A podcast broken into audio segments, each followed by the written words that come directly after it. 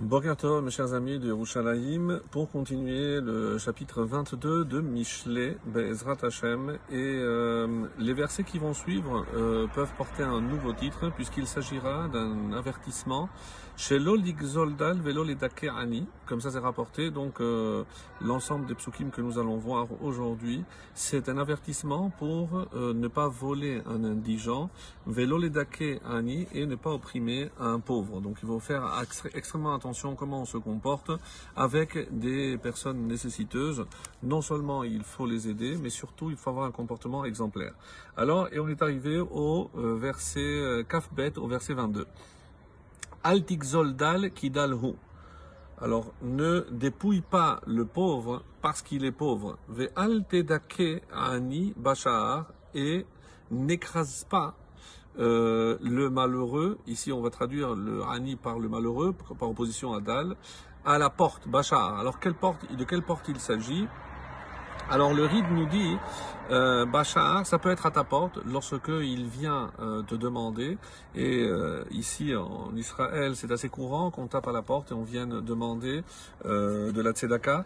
Donc tu ne peux pas le rejeter. Au contraire, non seulement tu dois donner une pièce, mais un détail assez important qu'on apprend ici, ce sont des personnes généralement qui sillonnent les, rues, les immeubles, montant et descendant les marches pour euh, demander quelques pièces.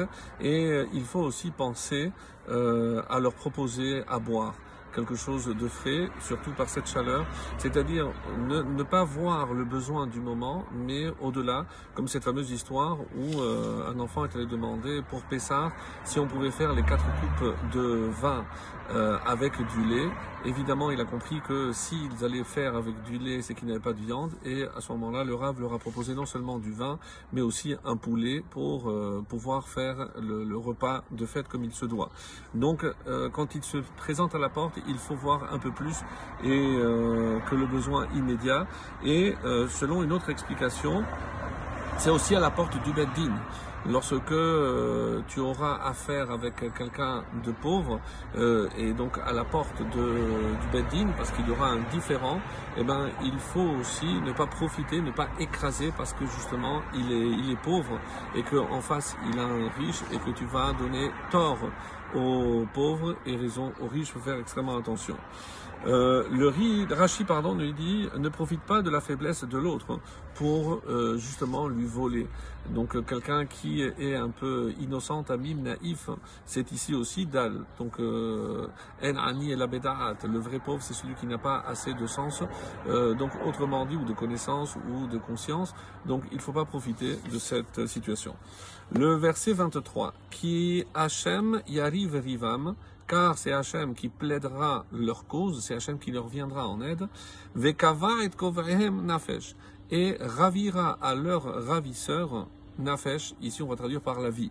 Donc c'est un sens, euh, cette traduction va d'après l'explication, parce que le mot kava, euh, généralement c'est fixé, alors ici on a euh, un petit peu de mal à comprendre ici. C'est pour ça, et ravira le ravisseur la vie, la vie, justement ceux qui ont profité de cette situation, et eh bien c'est Hachem lui-même qui rendra la justice. Rashi par exemple dira, il retirera son âme, donc il s'agit ni plus ni moins donc que la vie, et c'est pour ça qu'on a traduit ici Nafesh par la vie.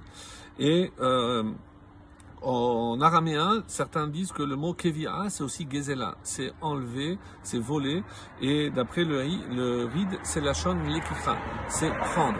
Donc Dieu prendra euh, leur vie à la place du mal qu'ils ont fait justement aux, aux pauvres. Mais Soudot David dira, c'est Hachem qui défendra les faibles et les opprimés, comme euh, nous l'avons expliqué. On termine avec le kaf Dalet, le 24.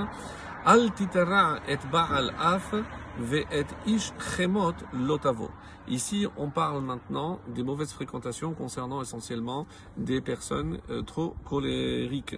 Alors, il dit Al titera el et ba'al af. Ne te fais pas le compagnon. Ici, titra, c'est de réa, comme expliquent les, commentaires. Donc ne te fais pas le, le compagnon d'un homme Baal Af, d'un compagnon d'un homme de colère. Ve'et ish chemot lotavo. Et ne va pas avec quelqu'un, chemot, ish chemot, on va traduire ici d'après l'explication, d'emporter, qui s'emporte facilement. Alors, Le Malbim nous fera voir la différence entre qu'est-ce que c'est un Baal Af ou Baal Chema, quelqu'un euh, qui se met en colère ou qui s'emporte, et il dit celui qui se venge de suite et ouvertement. Ça c'est Baal Af. Donc dès qu'il s'énerve, il agit tout de suite ouvertement. Alors que Baal Chema, il se contient, il arrive à contenir sa colère, mais sur le moment, mais pour se venger plus tard. Donc il est plus dangereux parce qu'il est beaucoup plus sournois. Et le Rashi nous dit ici que euh, altitara, c'est altitraber, ne t'unis pas, ne fais pas, euh, ne t'associe pas donc avec quelqu'un de coléreux. Et on verra par la suite des versets quelles peuvent être justement les conséquences si on euh, s'associe à quelqu'un de coléreux. Excellente journée.